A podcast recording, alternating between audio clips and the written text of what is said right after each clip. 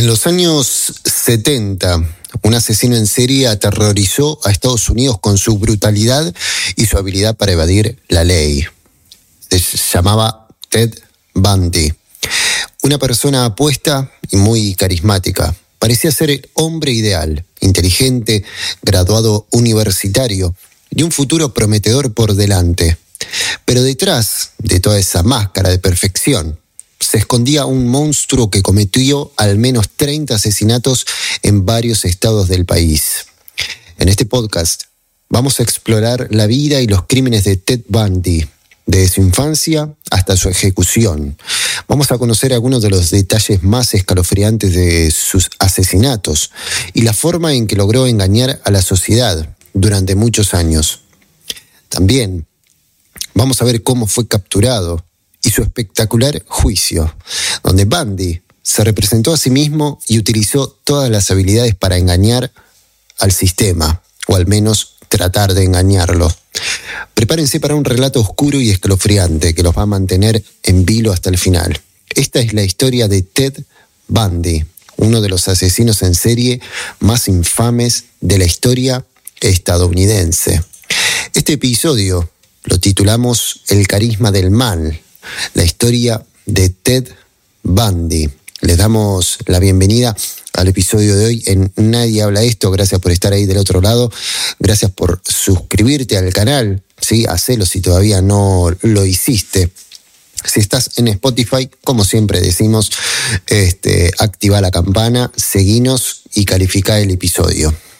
Aquí estamos mostrando, acá arriba, algunas de las fotos. Este muchacho que está acá, ese es Ted Bundy. Ahí está con alguna de, sus víctimas.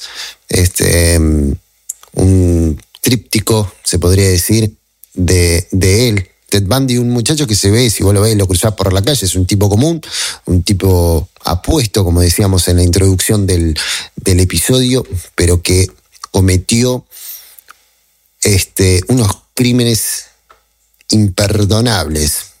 La historia de Ted Bundy comienza en el estado de Vermont, en Estados Unidos. Estamos hablando de una historia de Estados Unidos, en el año 1946. Su madre, Louise Cowell, dio a luz a un niño fuera del matrimonio. Para evitar el escándalo social que conllevaba tener un hijo ilegítimo en esa época, Luis regresó a su hogar en Filadelfia y le dijo a su familia que su hijo Ted era su hermano menor. Ted Bundy, esta persona que está acá arriba, creció creyendo que sus abuelos eran sus padres y que su madre era su hermana mayor. Luis se mudó a Tacoma, en Washington, en el año 51 con Ted, donde conoció a Johnny Bundy. Se casaron en el año 52.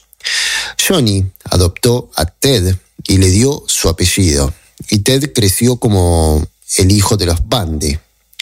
Ted Bundy tuvo una infancia aparentemente normal, aunque hay informes de que era un niño solitario y algo introvertido. Sin embargo, no había nada en su, en su comportamiento temprano que indicara el monstruo que llegaría a ser. Ocurrió en la adolescencia, que Bundy comenzó a mostrar signos de problemas emocionales y psicológicos. A los 14 años encontró revistas pornográficas en un contenedor de basura, lo que lo llevó a desarrollar una obsesión con la pornografía y la masturbación. También comenzó a robar en tiendas y en casas. Fue arrestado varias veces durante la adolescencia. En el año 65, Bundy se graduó de la escuela secundaria y comenzó a asistir a la Universidad de Puget Sound en Tacoma. Fue allí donde comenzó su carrera criminal real. En 1967, Bundy se mudó a Seattle para continuar sus estudios en la Universidad de Washington. Fue ahí donde comenzó a acechar y atacar a mujeres jóvenes, donde cometió el primer asesinato que se le atribuye. En la próxima parte de este, ahora, a continuación, te voy a contar los primeros ataques de Bundy y cómo comenzó su carrera como eh, un famoso asesino en serie. Como dijimos anteriormente, La infancia de Bundy fue mm, tranquila, sin mayores sobresaltos. En la adolescencia eh, comenzó a mostrar algunos eh, signos de problemas emocionales, psicológicos, en, esa etapa de la, de la vida, en la adolescencia. Y en el año 74, Bundy comenzó una serie de ataques contra mujeres jóvenes en el área de Seattle.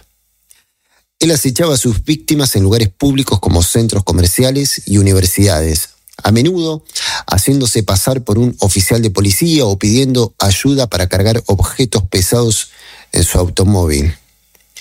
Una de las víctimas sobrevivientes fue Catherine Kleiner. Lo describió como un hombre encantador y educado, alguien que parecía completamente normal, pero detrás de esa fachada amable Bundy era un monstruo despiadado.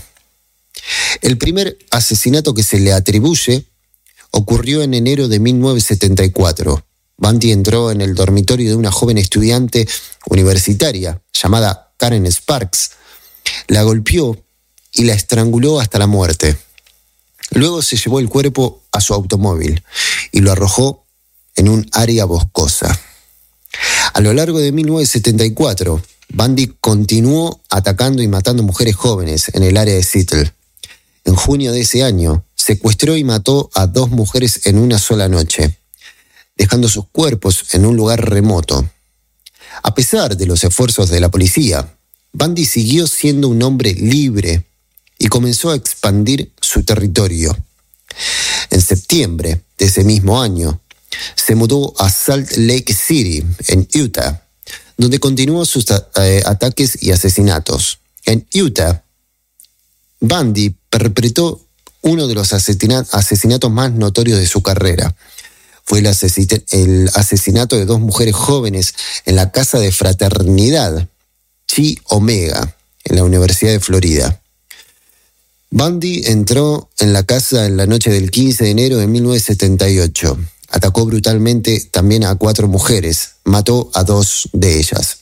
Uno de los aspectos más inquietantes de la historia de Bundy es su habilidad para pasar desapercibido, aparentar ser un ciudadano común y corriente. Incluso durante su época, su época de mayor actividad criminal, Bundy se las arregló para mantener un trabajo estable, también ser estudiante universitario y tener una relación estable con una mujer llamada Elizabeth Kendall. En 1975, Ted Bundy fue arrestado en Utah por una infracción menor de tráfico, debido a que tenía en su poder herramientas que podrían ser utilizadas para un robo. La policía sospechó que Bundy podría ser autor de varios robos recientes en la zona. Cuando la policía encontró evidencia en su automóvil, vinculando a este personaje con varios asesinatos, comenzó una de las persecuciones policiales más intensas de la historia. Bundy logró escapar de la custodia policial dos veces durante su encarcelamiento. Fue finalmente capturado en Florida en el año 78. En el juicio que siguió, Bundy no quiso que nadie lo representara, no quería ningún abogado, por lo que decidió representarse a sí mismo, lo que resultó un espectáculo mediático sin precedentes. A pesar de las pruebas abrumadoras en su contra, Bundy se defendió con una mezcla de manipulación y negación. Durante su testimonio, incluso propuso matrimonio a uno de los testigos de la acusación. Finalmente, Bundy fue condenado por tres de los asesinatos y, sentenciado a muerte. Bundy continuó apelando su sentencia y seguía luchando contra su condena, incluso después de ser encontrado culpable de más asesinatos. Lo que ocurrió con él fue que en enero del año 1989, Finalmente fue ejecutado en la silla eléctrica. Se llevó con él muchos secretos sobre sus crímenes y su verdadera naturaleza. La historia de Ted Bundy sigue siendo objeto de fascinación y terror en todo el mundo, tanto por su despiadada violencia como por su capacidad para ocultar su, verdadera naturaleza. Pero su legado va más allá de su notoriedad como asesino en serie. El caso de Bundy y su juicio cambiaron la forma en la que se manejan los, los juicios en Estados Unidos. La defensa de Bundy en su propio juicio, junto con sus fugas de la cárcel, porque se escapó varias veces de, de la cárcel. Su representación de los medios de comunicación llevaron a un mayor escrutinio y regulación del acceso a los medios a los juicios. El caso también ha llevado a una mayor conciencia de la, de la violencia contra las mujeres y la necesidad de tomar medidas para proteger a las mujeres jóvenes de depredadores como Bandy. Muchas organizaciones como la National Coalition Against Domestic Violence o algo parecido han sido creadas como resultado del impacto que ha tenido la historia de Ted Bundy en la sociedad. En la cultura popular, Bundy ha sido objeto de múltiples películas, documentales y libros, lo que ha contribuido a su leyenda como uno de los asesinos en serie más famosos de la historia. Sin embargo, algunas voces han criticado esta atención como una glorificación de su violencia. En conclusión, la historia de Ted Bundy es un recordatorio sombrío de la crueldad humana y la capacidad de una sola persona para causar un gran daño pero también es una historia de resiliencia y la determinación de las víctimas y de todas sus familias, así como de los esfuerzos de la policía y la justicia para hacer justicia. Su legado seguirá siendo objeto de estudio y también discusión en los años venideros. Su influencia en la cultura y la sociedad continúa siendo palpable, como uno de los asesinos más atroces de Estados Unidos y del mundo. Ted Bundy, un asesino en serie que es escalofriante. El muchacho, como bien titulamos en el episodio de hoy, era un tipo carismático, tenía mucho carisma, era un tipo que caía bien a todo el mundo, pero detrás de él se escondía un ser totalmente despreciable, absolutamente. Hay algunas curiosidades muy este, interesantes respecto de esta persona, de Ted, de Ted Bundy. Supuestamente habría inspirado a otro asesino.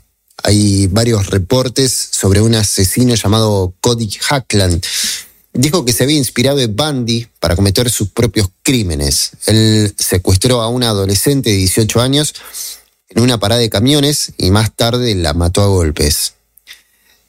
Otra de las curiosidades es que, ya la mencionábamos acá en el, en el, episodio, es que decidió representarse eh, a sí mismo. Eh, Bundy era un hombre inteligente y elocuente, pensaba que podría defenderse a sí mismo y ganar. No fue así. Así que decidió no tener a ningún abogado y él mismo representarse este, en la defensa. Ted Bundy aseguró haber cometido el asesinato de 30 mujeres en siete estados diferentes, entre años 74 y 78, pero se cree que el número real es mucho más alto. Bundy escapó también de la prisión dos veces. La primera fue en Colorado, desde la biblioteca del edificio en el que se llevaría a cabo su juicio. Y la segunda fue a través de un agujero en la pared de la prisión en la que se encontraba detenido en el condado de Garfield.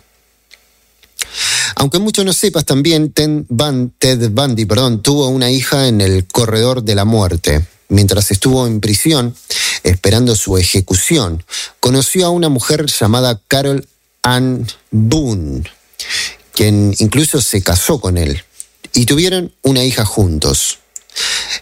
Esta hija se cambió el nombre para escapar de su pasado. Actualmente no da ningún tipo de, de, charla periodística y demás porque no quiere saber nada de nada. De acuerdo a varios artículos periodísticos y a documentales como The Ted Bundy Tapes, eh, esta persona habría considerado el suicidio para que no pudieran llevarlo a la silla eléctrica, pero al final supuestamente habría cambiado de opinión eh, y lo, lo ejecutaron igualmente. Se cree también que Bundy mataba por venganza.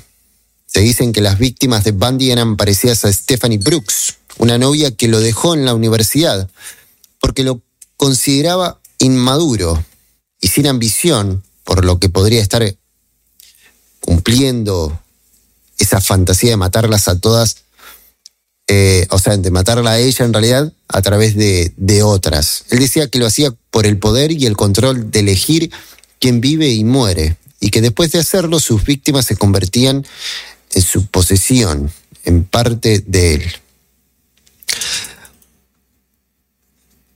Otra curiosidad, em, se dice que ayudó a la policía a atrapar a Green River Killer, quien tuvo un número de víctimas mucho más alto que el suyo. Ted Bundy supuestamente le dio a los investigadores detalles sobre la forma en la que los asesinos seriales piensan. Un verdadero psicópata, un chiflado de la cabeza.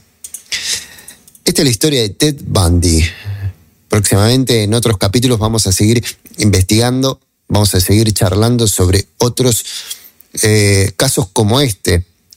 Y quizá no nos vamos a ir a Estados Unidos, porque acá en nuestro país tenemos eh, muchos muchos casos eh, tremendos, como por ejemplo el caso de Ricardo Barreda, el caso, hay un caso muy famoso en la provincia de Buenos Aires de Mateo Banks y más.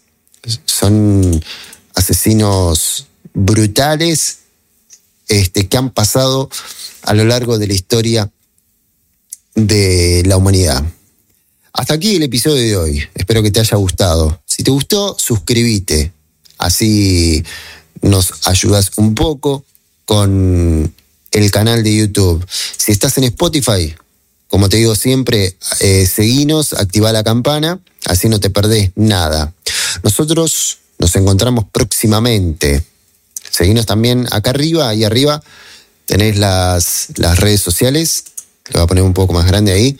Acá tenés la, ahí, la red social Leonardo Gote, este es el mío, y si no, el del podcast, es difícil de todo, acá. Nadie habla de esto, punto podcast, en Instagram. También estoy en TikTok. En TikTok hay muchísimos más seguidores y demás que lo tengo que agregar ahí. En TikTok estoy como arroba Gote Leonardo, todo junto, o poné Nadie habla de esto, te sale igual. ¿sí? Ahí subimos de todo. Nos encontramos próximamente, como les decía, para seguir charlando sobre nadie habla de esto. Hasta la próxima.